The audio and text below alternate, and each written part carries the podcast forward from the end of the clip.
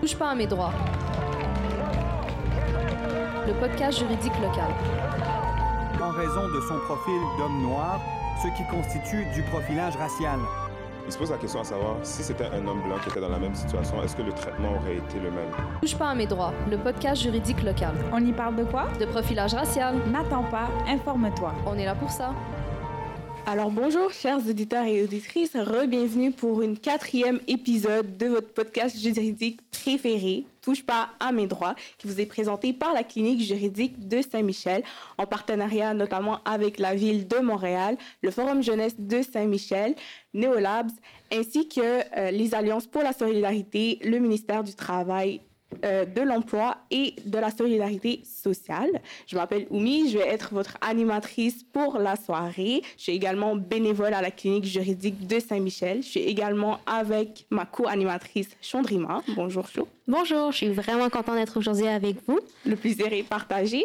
Euh, je euh, je voudrais aussi dire allô euh, à nos invités d'aujourd'hui. Donc, on a Maître Tessier, président de la Commission des droits de la personne. Bonjour, Maître. Bonjour. on a également Mohamed. Bonjour, Momo. Bonjour. On remercie également la régie euh, ainsi que Lina qui est toujours avec nous, même si euh, on l'entend pas toujours. Euh, merci également à la clinique juridique de Saint-Michel. Donc, euh, comme vous le savez tous, Touche pas à mes droits, c'est euh, un podcast juridique dans le fond qui vous fait le point sur vos droits en matière de profilage racial. Et euh, bien sûr, l'émission d'aujourd'hui n'y fait pas exception. On va dans le fond démystifier un peu plus c'est quoi le profilage racial et où est-ce qu'on le retrouve exactement dans notre société. l'émission d'aujourd'hui, dans le fond, comme pour pouvoir l'amorcer un peu, j'aimerais vous présenter en particulier, un c'est un terme, ça s'appelle, c'est quoi dans le fond? C'est un biais inconscient. C'est quoi le biais inconscient? C'est une idée erronée dans le fond que l'on se fait d'une personne euh, basée dans le fond sur une caractéristique qui est facile à observer. Euh, on peut par exemple passer à l'âge, euh, la taille, le poids, la couleur de peau, etc. Puis dans le fond, ces biais-là sont façonnés par la société dans laquelle on vit, dans le milieu dans lequel on grandit. Par rapport à ce que tu viens de dire, oui, est-ce que ça serait correct pour moi d'affirmer qu'on a tous des biens inconscients dans le fond? En effet, on a tous des biais inconscients, puis c'est pas nécessairement quelque chose de mauvais euh, en soi, parce que c'est euh, la façon dont le cerveau va comme trier l'information un peu, parce que tu sais, on reçoit plein d'informations en même temps, fait que notre cerveau il va trier l'information, puis ça va nous permettre dans le fond de nous concentrer sur autre chose qui nécessite davantage euh, de la concentration, genre tes études. euh, fait que ouais, c'est pas nécessairement une mauvaise chose. Euh, là où ça pourrait être un peu plus problématique, les biais inconscients, c'est quand par exemple on va s'en servir pour prendre des décisions, notamment basées par exemple sur des stéréotypes. C'est là où ça peut devenir un peu plus en danger, euh, ben genre dangereux.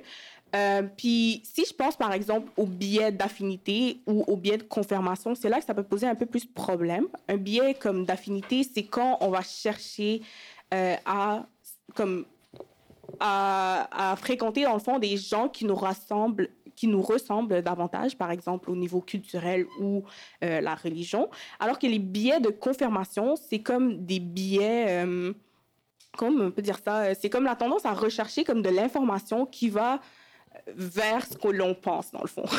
Petite question pour toi encore. Oui. Je me demandais comment est-ce que ça peut nous affecter négativement, étant donné que en tant qu'humain, on pense, on a tendance à s'associer naturellement vers les gens qui nous ressemblent? Oui, ben, j'allais justement vers là. C'est le fait que, dans le fond, on a tendance tellement à, se replier sur soi-même, à ne plus comme s'ouvrir aux autres, euh, puis à chercher à connaître l'autre dans le fond. C'est là où ça peut devenir problématique parce que ça engendre des problèmes un peu plus euh, sociétaux, par exemple le racisme, le sexisme et le profilage racial. Fait que dans le fond, il faut comprendre que les biais inconscients By the way, quand je parle de billets, c'est pas euh, billet, genre billet de cinéma, là, c'est billet B-I-A-I-S. Oui, je crois qu'on a saisi ça, merci. on est à la radio, donc on va juste préciser ça. Mais donc voilà, quand on a des billets inconscients comme ça, euh, ça fait en sorte que ça nous affecte pas juste nous en tant qu'individus, ça affecte également notre société euh, en général. Par exemple, quand on pense euh, à l'accès à l'emploi, l'accès aux, aux, services de santé, etc. D'ailleurs, par rapport à ce que tu dis, il y a récemment eu un rapport, mais dans le fond, le, rapport n'est pas récent. le rapport, il date de 2011. C'est un rapport de la Commission des droits de la personne. Et ce rapport se nomme La consultation sur le profilage racial et ses conséquences sur les droits de la personne. Et cette année, en, 2020, en 2020, il y a eu un bilan pour recenser les avancements et les difficultés rencontrées face à cet enjeu. Mm-hmm. En effet, puis dans le fond, comme je vous disais tout à l'heure, on a l'immense plaisir d'avoir avec nous sur le plateau Maître Tessier, Maître Tessier qui est président de la Commission euh, des droits de la personne. Il est également membre du barreau du Québec, euh, ainsi que membre de l'ordre des conseillers agréés. Donc, si je comprends bien, Monsieur Tessier, vous êtes un avocat de renommée, mais également un homme très impliqué. euh, votre pratique, dans le fond, est axée sur le droit de l'emploi et du travail autant au niveau fédéral que provincial. Et vous avez également été euh, président de l'Association du jeune barreau du Québec, secrétaire et trésorier euh, du Conseil de barreau de Montréal. Ça fait donc un CV très chargé, à mon avis. donc, bonjour, Monsieur Tessier. Bonjour. Dans le fond, comme vous le savez, l'émission, euh, le podcast, dans le fond, se concentre vraiment sur le profilage racial. puis aujourd'hui, autant que jamais on doit parler de ce problème-là, puis exposer les faits afin de pouvoir comme proposer des solutions concrètes. Puis on, sait que le rôle de la commission n'est pas négligeable à, ce, à cet égard. Puis dans le fond, euh, est-ce que c'est quoi dans le fond le rôle de la commission en tant que telle vis-à-vis cette lutte-là euh, sur le privilège racial? Bien, il y a deux volets essentiellement à la mission de la commission qui touchent cette question-là. Le premier volet, c'est celui de la euh, réception des plaintes. Donc, la commission est évidemment un organisme qui reçoit des plaintes euh, en matière de discrimination et de harcèlement au Québec, donc euh, les plaintes de profilage racial sont un des types de plaintes qu'on reçoit. Et on va traiter ces plaintes-là, on va faire enquête et euh, si on constate qu'effectivement il y a suffisance de preuves dans un dossier, on va demander à, corriger la situation. Puis si la situation ne se corrige pas de façon volontaire, bien, on va saisir le tribunal des droits de la personne pour obtenir un jugement contre le, la partie qui se voit reprocher l'action de profilage racial. Mhm. L'autre élément, c'est on fait beaucoup de recherches. Vous avez parlé euh, du bilan, vous avez parlé du rapport sur la, euh, de la consultation sur le profilage racial. Donc ça, c'est l'autre action qu'on fait, c'est qu'on va faire des études, des recherches pour faire des recommandations aux instances publiques pour justement euh, lutter contre ce phénomène-là. puis en lien avec ça, bien évidemment, on a aussi une action d'éducation, de formation. On va auprès des organismes publics, mais privés aussi pour les, les informer, les éduquer par rapport à ces phénomènes-là. Sur ce, on peut conclure que le poids de la commission est indéniable. Entre autres, il peut être vu que le racisme systémique existe au sein du secteur de l'emploi. Voilà d'ailleurs pourquoi le rapport de la commission en fait part. On sait non seulement que les jeunes vivent du profilage racial pendant leur parcours académique, mais ils vont potentiellement également en vivre une fois sur le marché du travail. D'abord, attaquons l'enjeu de l'obtention de postes. C'est un une des difficultés dans le fond qu'on voit qui subsiste à ce jour. C'est la triste réalité, puis c'est pas nouveau. Le parcours pour obtenir un poste peut être un peu plus rempli d'obstacles pour les minorités. Depuis maintenant plusieurs décennies, les travaux de votre commission ont démontré la difficulté des personnes racisées à obtenir un emploi puis à être promues à des postes cadres et de direction. Notamment, pour étudier euh, ce phénomène, la Commission a créé le programme d'accès à l'égalité en emploi. Si je ne me trompe pas, c'est aussi communément appelé la gestion PAE qui permet de computer des données plus facilement. Oui, oui. Puis dans le fond, euh, moi, j'ai entendu parler qu'il y avait eu certaines difficultés par rapport à ce programme-là.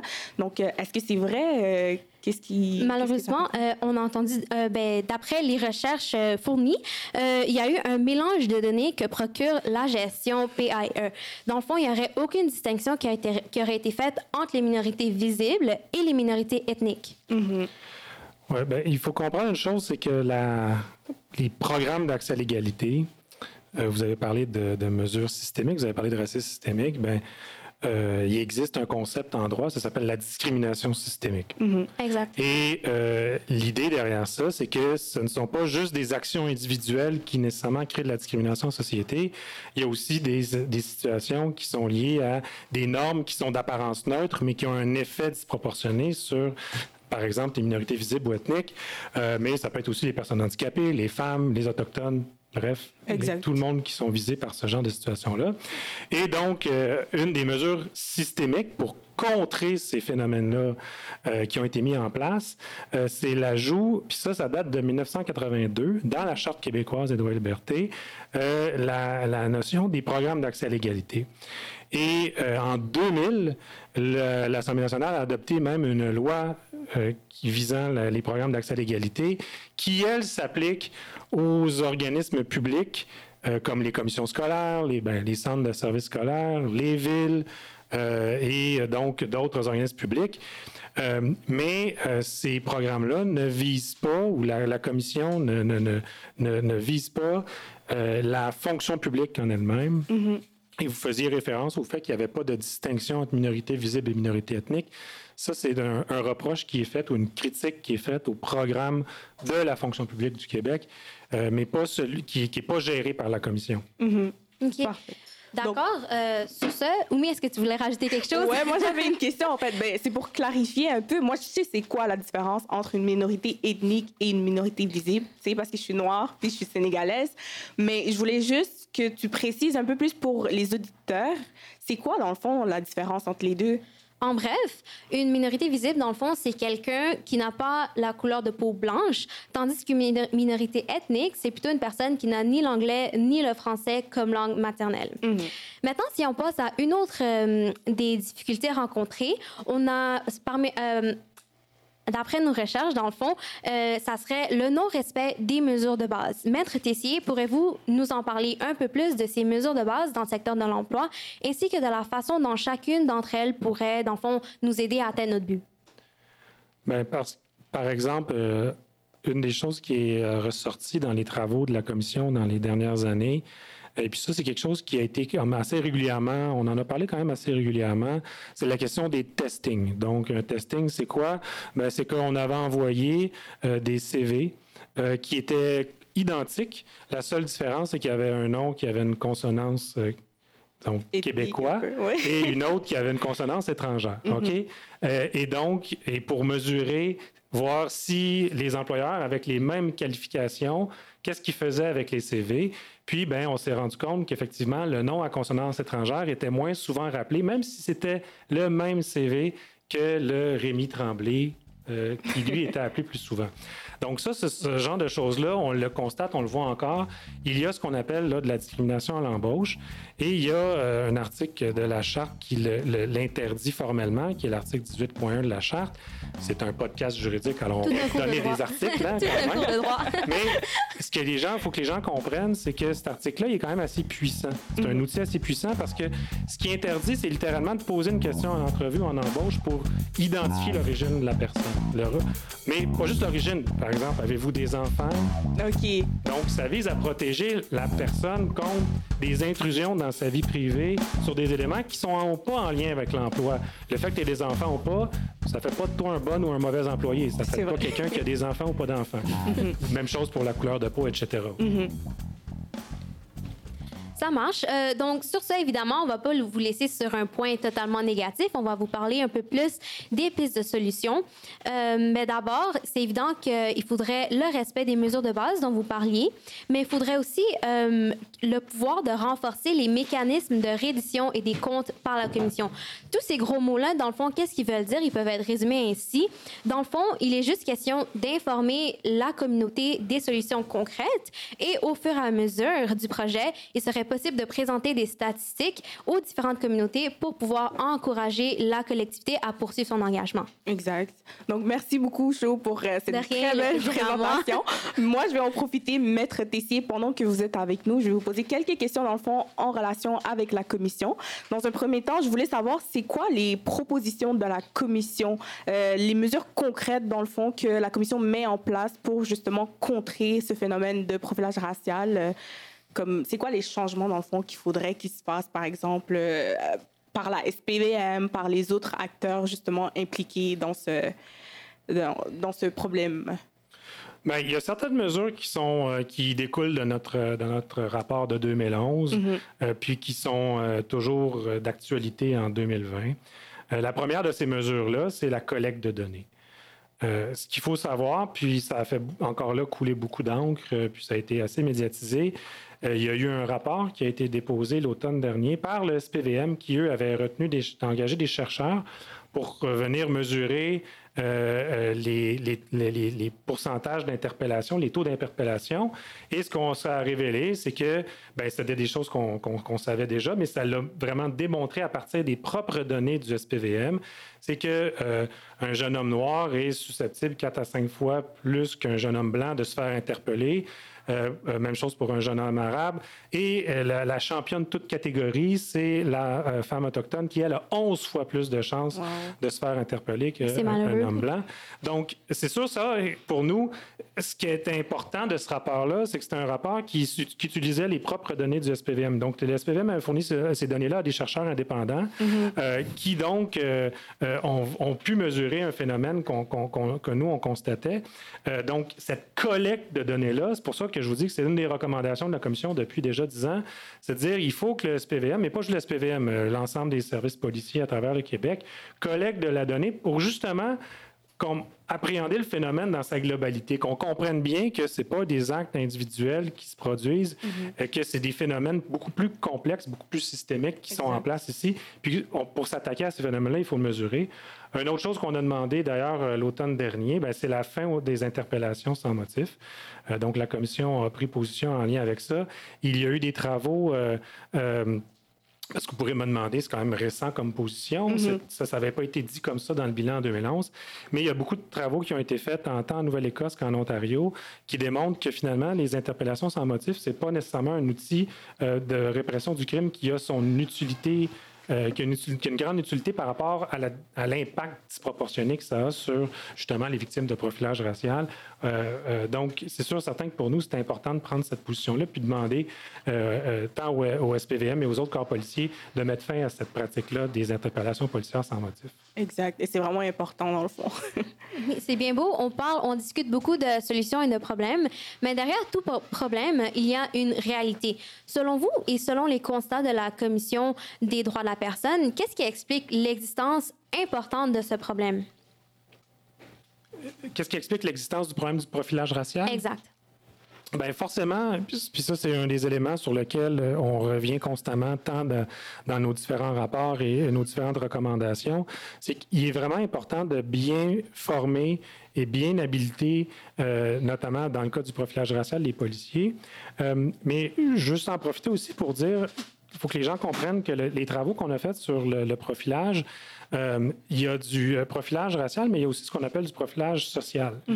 Euh, puis le profilage social, ben, c'est le petit cousin du profilage racial, mais c'est envers les personnes, c'est basé sur la condition socio-économique. Donc, l'exemple classique, c'est la personne itinérante qui, ou la personne avec une problématique de santé mentale qui se voit remettre des, étiquettes, hein, en bon français, des bons vieux étiquettes, et qui se retrouve judiciarisée alors que dans les faits, cette, problème, cette personne-là, ce qu'elle a, c'est une problématique de santé mentale, c'est une problématique qui n'est pas du tout, du tout liée à la répression du crime. Où, euh, donc, les policiers se retrouvent aussi un peu pris mhm. avec ce genre de phénomène-là, parce que les, les, gens vont appeler, vont dire il y a une problématique, il y a une situation, et eux doivent intervenir.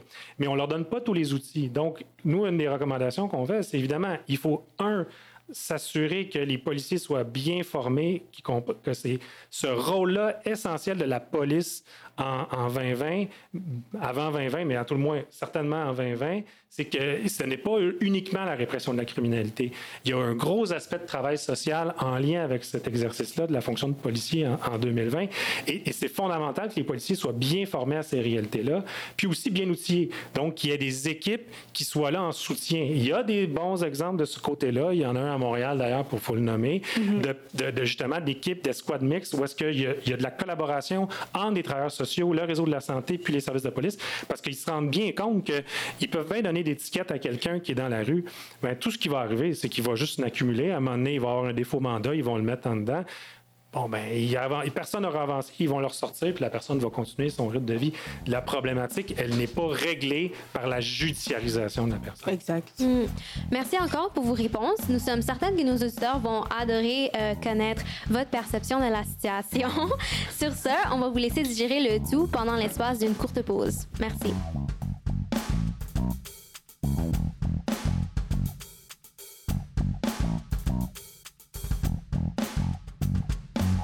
Retour sur nos ondes, chers auditeurs. Donc, on est toujours euh, avec Maître Tessier euh, avec nous. C'est encore une fois quel honneur de vous avoir sur le plateau. Et euh, d'abord, une question un peu plus personnelle. Moi, je suis un peu plus curieuse. Donc, je voulais savoir qu'est-ce qui vous interpelle dans le fond dans votre poste, dans votre rôle en tant que président de la commission? Qu'est-ce qui m'interpelle? Oui, c'est ça, c'est la question plus personnelle. Ben, c'est sûr, moi, je suis à la base un, euh, quelqu'un qui a toujours été impliqué euh, toute sa vie. J'ai été impliqué dans le mouvement étudiant, euh, dans mes études. J'ai, vous l'avez dit, été impliqué au jeune barreau, dans le mhm. barreau, dans les affaires professionnelles. Donc, tout au long de ma carrière, moi, j'ai toujours eu ce désir-là un petit peu de, de changer les choses puis d'améliorer le monde. Donc, je pense que quand il y a eu une possibilité de joindre la Commission des droits de la personne et des droits de la jeunesse, ben, j'ai trouvé là une belle façon pour moi de combiner à la fois mon, ma passion pour le droit, je suis un avocat, je suis un juriste, puis j'aime beaucoup ces questions-là, mais également là, cette, cette cause-là, cette lutte sociale-là qui est très importante, soit celle des droits de la personne et des droits de la jeunesse au Québec. Parfait. Puis encore une fois, est-ce que vous avez, est-ce que vous ressentez des fois genre une certaine pression par rapport à votre rôle, comme de par son importance, puis par de, de par l'importance dans le fond des questions qu'on aborde dans la commission, est-ce que vous ressentez une certaine pression? C'est sûr qu'il y a toujours de la pression dans le genre de rôle qu'on a. C'est, pas, faut, faut, faut, faut, aimer, euh, faut aimer vivre avec cette, ce, genre de pression-là. Mais euh, je veux dire, euh, je ne vais pas me plaindre non plus. Là. J'ai, j'ai, des, des, collègues extraordinaires. C'est un milieu de travail qui est vraiment super stimulant, avec des gens passionnés puis dévoués pour la cause des droits de la personne et des droits de la jeunesse. Donc, malgré la pression, ben, je m'y plais bien. C'est vraiment, c'est vraiment un chouette endroit. C'est parfait. On est ravis de vous entendre euh, parler de cela. Ça veut dire que vous allez continuer encore euh, longtemps, on l'espère. Ben, j'ai été nommé par l'Assemblée nationale jusqu'en février 2024. C'est un mandat, c'est un mandat de cinq ans qui est renouvelable une, deuxième fois, un autre cinq ans. C'est ce que la, charte euh, des droits prévoit. Parfait. Donc voilà, ben moi je suis je suis contente, dans le fond, euh, de vous avoir parmi nous parce que c'est comme une inspiration en tant que telle. Puis, justement, en parlant, euh, tu sais, un peu plus euh, côté jeunesse et tout, on a vu que dans la commission, dans le fond, on a, il y, a eu des remarques par rapport, tu sais, à l'existence du profilage racial ainsi que du racisme systémique dans le système de protection de la jeunesse, un peu plus. Dans le fond, pour mettre un peu les auditeurs en contexte, il faut savoir que le directeur de la protection euh, de la jeunesse, pardon, veille à la protection justement de la loi sur la protection de la jeunesse. Puis elle intervient souvent euh, pour protéger des enfants mineurs, 18 ans et moins. Euh, en ce qui concerne, par exemple, leur sécurité quand celle-ci est en danger ou quand elle est compromise. Puis dans le fond, ça, ça réfère, par exemple, quand un enfant est abandonné, quand il est victime d'abus que ce soit physique ou psychologique, etc. Puis dans le fond, il faut savoir que la toute première étape pour que la DPJ puisse intervenir, c'est qu'il faut qu'il y ait euh, un signalement. Dans le fond, une question pour toi, Omi. Dans le fond, c'est qui qui doit faire ces signalements généralement dont tu parles? Ben, généralement, comme c'est plus les gens qui interviennent avec les jeunes. Euh, tu sais, on peut penser euh, aux enseignants, aux intervenants jeunesse, sais, services sociaux, etc. Fait que c'est souvent eux qui vont comment dire, qui vont faire part de la situation de l'enfant euh, à la DPJ. Puis, autre chose aussi, c'est que dans le rapport, la commission a fait état de certaines remarques. Euh, dans un premier temps, on remarque qu'il y a une surreprésentation des enfants issus euh, des minorités visibles, ethniques, par exemple. Ça, ça veut dire que, par exemple, un intervenant va penser plus souvent qu'un enfant, par exemple, noir, va être plus souvent en situation de danger, si on peut dire ça comme ça, par exemple, qu'un enfant blanc. Euh, on remarque également parfois qu'il y a euh, de la discrimination ou, par exemple, des menaces de comme retrait d'enfants euh, à des familles immigrantes ou issues de ces minorités-là. on remarque également que malgré le fait que la DPJ soit partenaires, dans le fond, avec les services de première ligne, comme par exemple le 911, les infirmiers, les pompiers, etc. Mais il n'y a pas nécessairement de formation euh, quant à la réalité de ces jeunes euh, racisés-là, puis de leur famille. Puis, finalement, euh, auprès même des intervenants, même s'il y a des formations qui sont faites, justement pour sensibiliser pour les sensibiliser à la réalité de ces jeunes-là. Il n'y a pas nécessairement de suivi qui se fait, ni d'évaluation par rapport à ces formations-là, d'autant plus qu'ils ne sont pas obligatoires non plus. Donc, ça devient un peu euh, touchy comme situation.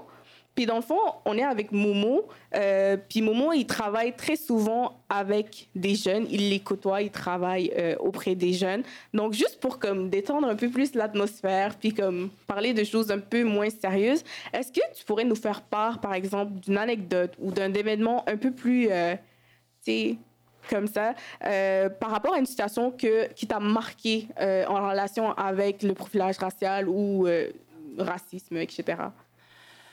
Ben, malheureusement, euh, on est à Saint-Michel et à Saint-Michel, la, plupart des jeunes sont issus des communautés euh, ethniques et, euh, et, euh, et malheureusement, il y, a, il, y y a beaucoup de jeunes qui racontent, mais qui racontent les choses euh, euh, entre eux souvent.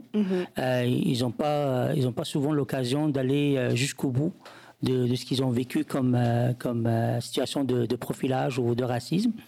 Euh, moi, souvent, j'entends parler de racisme, soit par le biais de, des discussions que les jeunes peuvent avoir entre eux parce qu'on aborde la question, euh, et ou parfois un jeune va te contacter pour te dire je suis victime d'une d'une situation de, de profilage. Euh, J'ai vécu euh, avec un avec un, un- un jeune, si on parle de, de racisme plutôt euh, à l'emploi par exemple, où j'ai accompagné un jeune qui a qui a postulé pour un pour un travail et, euh, et malheureusement euh, son nom n'indique pas qu'il est, qu'il est noir. Donc la personne n'a pas vu à travers son CV que c'était une personne noire. Mais en arrivant sur le lieu, bah, la personne, elle a vu le jeune homme. Et le jeune homme avait juste 17 ans, hein, c'était son premier emploi en fait. Et euh, la personne a changé euh, en fait d'avis et elle voulait pas nous rencontrer en fait. Elle a, elle a- elle a trouvé une excuse pour dire euh, euh, j'ai un autre engagement, mais pouvez me rappeler, rappeler une- une autre fois? Bien sûr, la personne, le, le jeune homme, il a senti les choses. Moi, j'ai essayé de le rassurer, peut-être que la personne vraiment elle a, elle a un autre engagement. Mais j'ai rappelé le, le- le- patron pour lui demander pour quelle raison il a refusé de nous rencontrer. Et il a dit c'est pas le genre de personne que je veux dans mon, dans mon, mon entreprise. Et je dis mais quel genre de, de personne vous voulez dans votre entreprise? Il me dit c'est pas ce genre-là. Et je dis est-ce que parce qu'il est noir? Il me dit j'ai bien dit les choses. Mais je dis, monsieur, vous, avez, vous êtes à Saint-Michel, vous allez rencontrer beaucoup de ce genre de jeunes. Il m'a dit, j'ai dit tout ce que je voulais dire. Et il a raccroché. C'est vraiment. Voilà. Donc, euh, c'est, euh, on est en 2020. 2020, oui. Mais malheureusement, il y a encore des jeunes, qui, euh, des, des- plutôt des, personnes qui pensent que parce que vous êtes un jeune noir, Mm-hmm. bah, vous pouvez ne pas faire le, avoir la compétence pour occuper de- ce poste-là parce qu'il n'a ja- il a jamais accepté de le rencontrer, en fait. Il lui a jamais Il lui a adressé même la pas donné parole. la chance, il a même pas lui donné la chance Mm-hmm. pour lui demander pourquoi il veut faire ce travail, c'est quoi ses compétences. Et malheureusement, c'est son premier, vraiment sa première entrevue. Mm-hmm. Et nous, dans le cadre de- du passeport bénévole, on prépare des jeunes à aller vers l'emploi. Donc ces jeunes étaient vraiment préparés, motivés. Moi, je l'ai accompagné pour le motiver plus. Mais malheureusement, c'est comme ça que, c'est arrivé. C'est vrai que Ouais. c'est dommage, surtout parce que c'est son premier contact avec le, avec le monde de l'emploi. Tu sais, tu racontes l'histoire, moi, mon cœur y bat un peu parce que c'est vraiment, vraiment dommage. C'est vrai. C'est triste. Ben, sur une note un peu plus positive, ben, je vais faire part un peu des recommandations que la commission a émises justement pour essayer de comme, contrer un peu le problème de profilage racial et euh, d'en- ben, de, limiter, si on veut.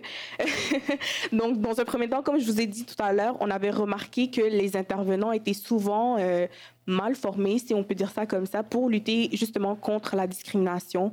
Euh, les formations n'étaient pas toujours euh, comme des, des situations de, euh, de dimension antiraciste, dans le fond. Donc, euh, la, la commission, qu'est-ce qu'elle dit? Ce serait, dans le fond, d'intégrer une approche un peu plus interculturelle et euh, antiraciste euh, à ces formations-là pour justement sensibiliser les intervenants à la réalité de ces jeunes euh, racisés-là, puis de leur famille. Puis non seulement il faudrait que les intervenants dans la DPJ, eux, ils aient cette formation, mais il faudrait également que les autres organismes qui sont en contact avec ces jeunes-là, euh, eux aussi, ils aient la formation. Parce que c'est la, première ligne de contact en fait avec les jeunes. Donc il faudrait que eux aussi ils aient cette sensibilisation là pour justement pouvoir aider ces jeunes euh, ces jeunes là. C'est maintenant l'heure de la pause. Restez à l'écoute. On vous revient dans quelques instants.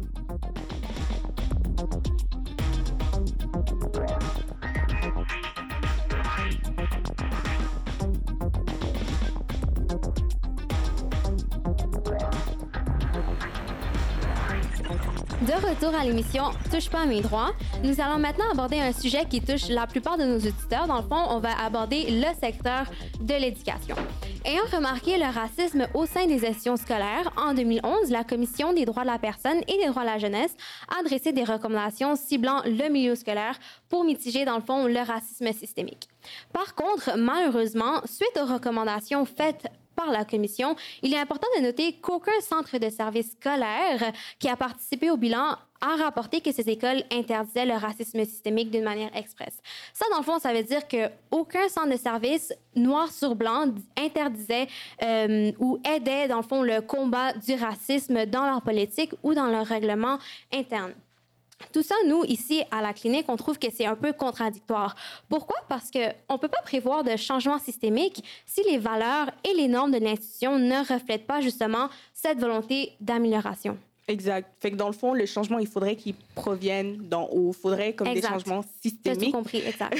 Puis dans le fond, moi, je comprends très bien cette contradiction-là, mais est-ce que tu pourrais donner comme un exemple un peu plus concret? Oui, c'est sûr, Oui, euh, à titre d'exemple, il y a eu récemment l'adoption de la loi sur l'instruction. Cette loi euh, la loi sur l'instruction publique, je m'excuse, pour aider le combat contre l'intimidation et la violence à motivation raciste. Par contre, encore une fois, on peut voir que ce changement n'a pas eu de grands impacts encore sur le profilage racial. Pourquoi? Parce qu'il peut être vu que sans changement direct des institutions scolaires, ou dans le fond, ce qu'on peut considérer comme le haut de la pyramide, le racisme systémique ne peut pas être défié. On peut aussi faire un lien avec notre épisode précédent, dans le fond, notre troisième épisode, où est-ce qu'on disait que euh, tout comme il faut que les écoles prennent en charge leurs élèves en imposant des normes antiracistes, le gouvernement doit commencer par reconnaître l'existence du racisme systémique pour ainsi pouvoir guider sa population. Mm-hmm. En effet, dans, dans, le fond, lors de notre troisième épisode, il a été expliqué que les études démontrent que la population a tendance à, dans le fond, un peu être en accord avec son gouvernement. Ainsi, ça serait le rôle du gouvernement d'établir ces changements, car c'est l'État qui établit les mœurs de la société. Par, par, rapport à ce qui vient d'être dit, Maître Tessier, que pensez-vous de ce manque d'action de la part des institutions scolaires? Bien, c'est sûr, certain que le, la question euh, euh, du, bilan dont on a parlé tout à l'heure, il y avait plusieurs secteurs d'activité. Donc, on a parlé du profilage racial en lien avec les services de police. Il y avait une autre composante euh, dont vous avez parlé qui est en lien avec la, le système de protection de la jeunesse. Puis l'autre, l'autre volet, c'était le système scolaire. ce qui pour nous était important, c'était de comprendre que ces notions-là de profilage, elles ne sont pas limitées uniquement aux situations ben, où les policiers sont intervenus. Donc, c'est vraiment à plusieurs endroits donc dans, le système. Mm-hmm. Euh, et en lien avec euh, les, euh, les, recommandations qu'on avait faites par rapport au système scolaire, c'est sûr, certain que la, les orientations qui ont été prises par le gouvernement dans les dernières années étaient beaucoup en lien avec l'intimidation, la lutte contre mm-hmm. l'intimidation. il y a eu des forums entourant ça. Et il y a eu quand même des avancées, il faut le dire, parce que tout à l'heure, on parlait de, de, bonnes nouvelles. Donc, il y a quand même, au niveau du cursus, au niveau des cours, au niveau des contenus, il y a eu beaucoup, beaucoup de développement de ce côté-là. Donc, on progresse dans la bonne direction. Maintenant, ce qu'on dit dans le bilan, euh, puis c'est ce qu'on rappelle aux institutions scolaires, c'est qu'il euh, va être nécessaire aussi d'avoir vraiment, encore une fois, comme on a fait un peu pour la lutte contre l'intimidation, de faire une priorité de la lutte contre le racisme, de, le dire clairement, noir sur blanc, et donc que ça soit écrit dans les politiques, que ça soit écrit comme, comme règlement, puis règle de vie, pour, euh, pour, pour que les, les, institutions scolaires aient, aient, une meilleure orientation, disons, en ce sens-là. Euh, puis, euh, disons que ce soit la tolérance zéro sur ces questions-là. Exact. Pour faire suite à votre commentaire, il serait intéressant de mentionner, dans le fond, une des recommandations du rapport qui j'ai trouvé fortement intéressante. Euh, dans le fond, le rapport, il suggère l'attribution d'une formation antiraciste et interculturelle aux élèves postsecondaires. La formation aurait pour but, premièrement, d'aborder le racisme, la discrimination et le profilage. Et elle serait aussi obligatoire et elle serait suivie, dans le fond, d'un test comme un petit examen. Ça ferait comme un cours. Et aussi, euh, la formation, elle serait revue régulièrement pour faire, euh, dans le fond, pour tenir compte de l'actualité. Exact. Puis comme si je comprends bien, dans le fond, il faudrait regarder notre émission parce que c'est ça qu'on fait, on sensibilise. Puis justement, on fait le point sur, les, euh, sur le droit, dans le fond. puis moi, genre, je sais que c'est important cette formation-là, mais est-ce que tu penses que c'est juste comme assez d'avoir seulement les jeunes qui est genre est-ce que c'est comme ce serait juste pertinent, cette formation-là, pour les jeunes? Je comprends que, oui, pour les jeunes, c'est sûr que c'est important, mais il faudrait vraiment élargir notre, euh, notre idée, puis il faudrait également inclure le personnel de l'école dans cette formation. Il serait vraiment pertinent de rendre la, la formation plus englobante pour faire en sorte que à travers l'école, mur à mur, que ce soit le personnel ou l'école, qu'on puisse appliquer, dans le fond, les mesures antiracistes et, maximiser nos chances d'amélioration. Qu'en pensez-vous, euh, Maître Tessier?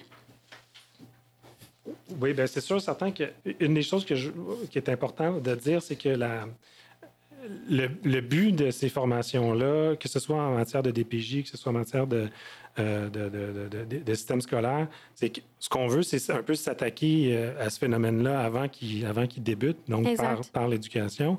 Mais les formations également, on vous parlait tantôt là, au niveau de l'École nationale de police, euh, c'est sûr, certain que ces éléments-là doivent être faits.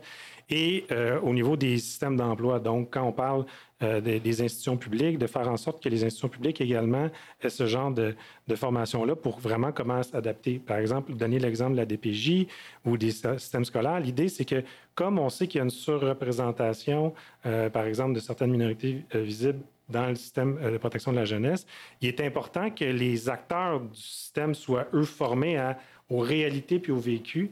puis il ne faut pas oublier aussi que, même chose dans le système scolaire, ce que le bilan, une des choses qu'on met de l'avant, c'est toute la question aussi de la, du fait que les, les punitions ou que les sanctions euh, envers les, les personnes euh, racisées euh, ont tendance à être plus élevées que les personnes non racisées. Mm-hmm. Donc, ça aussi, c'est qu'il faut que le système scolaire prenne conscience de cette tendance-là.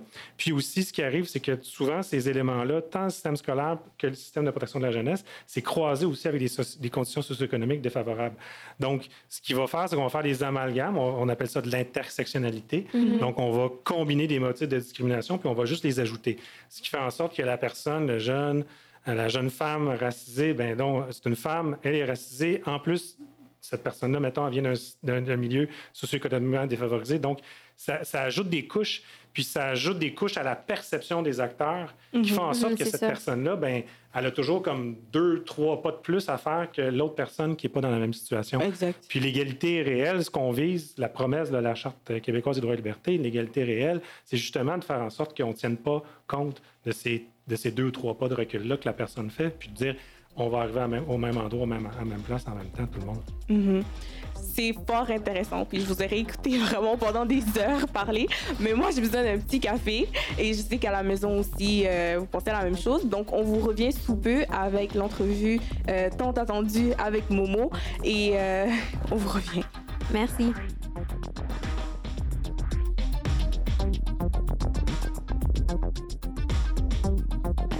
De retour à votre podcast juridique préféré, Touche pas à mes droits, toujours en partenariat avec la ville de Montréal. Euh, Néolab ainsi que le Forum jeunesse de Saint-Michel.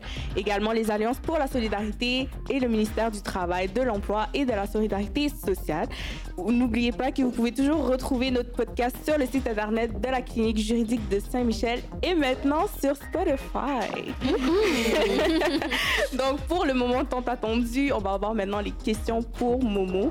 Je sais que vous vous demandez depuis tout à l'heure pourquoi je l'appelle Momo, mais euh, dans le fond son vrai nom c'est Mohamed Mimoun. C'est l'agent de mobilité et des développements du Forum Jeunesse de Saint-Michel. On l'appelle tous Momo dans le fond parce que c'est un peu comme un grand frère pour nous, euh, une personne ressource à qui on peut se tourner à tout moment.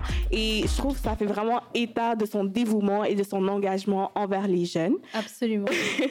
Donc pour commencer, Momo, est-ce que tu peux nous éclairer un peu plus sur ton rôle d'agent de mobilisation? Je, pense que je le vois rougir là parce que c'est le grand frère de tout le monde.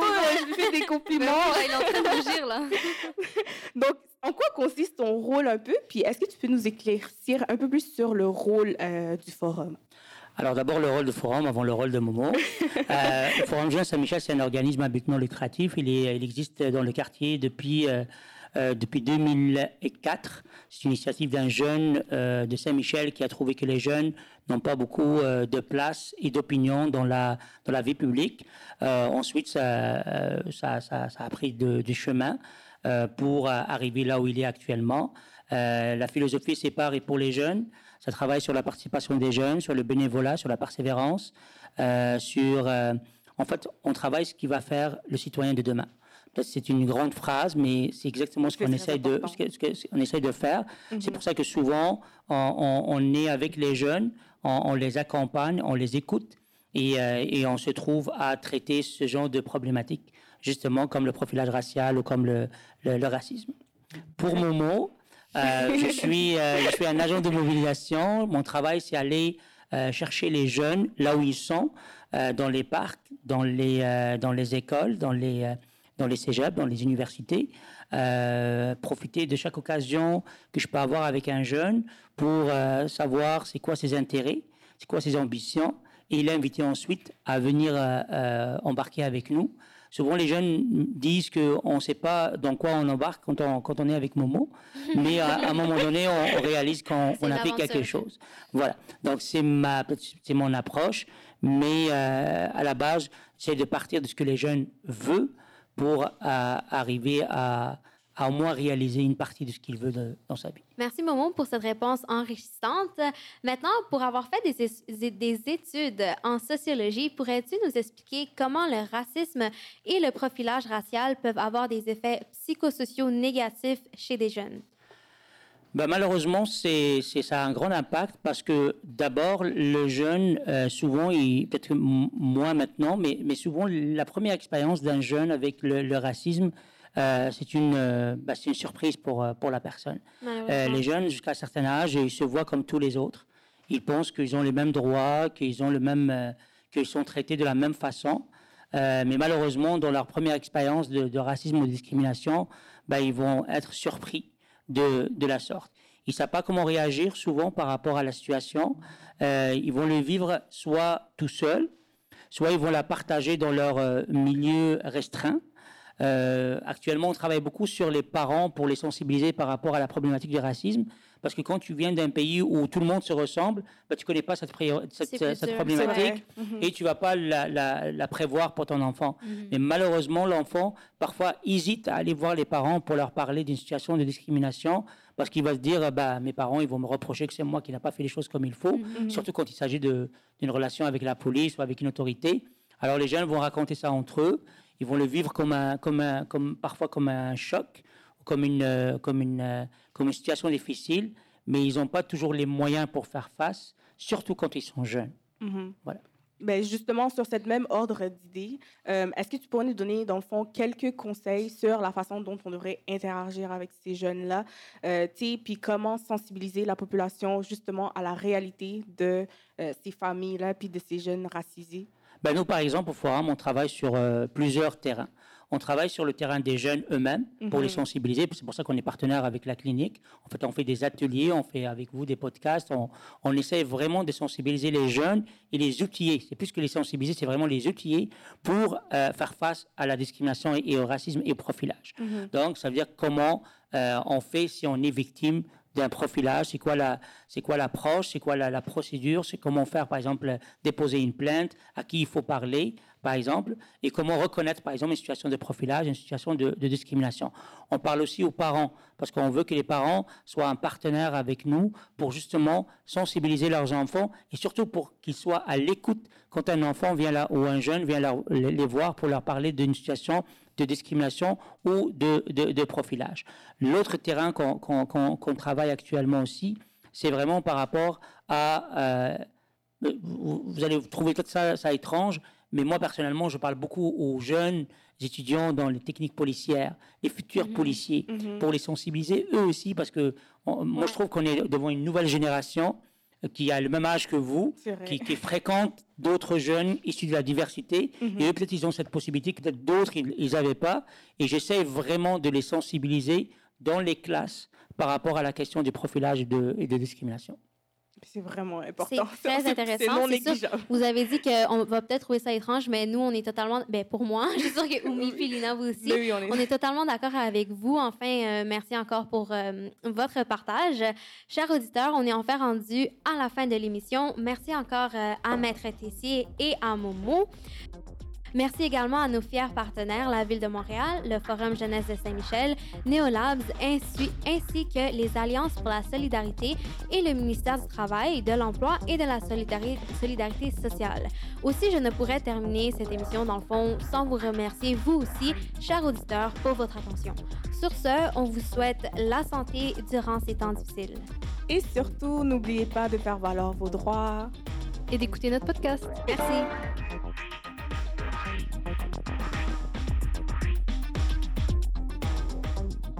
Présenté par la Clinique juridique de Saint-Michel, En collaboration avec le Forum Jeunesse de Saint-Michel. Neolabs, la ville de Montréal, et en partenariat avec les Alliances pour la solidarité et le ministère du Travail, de l'Emploi et de la Solidarité sociale.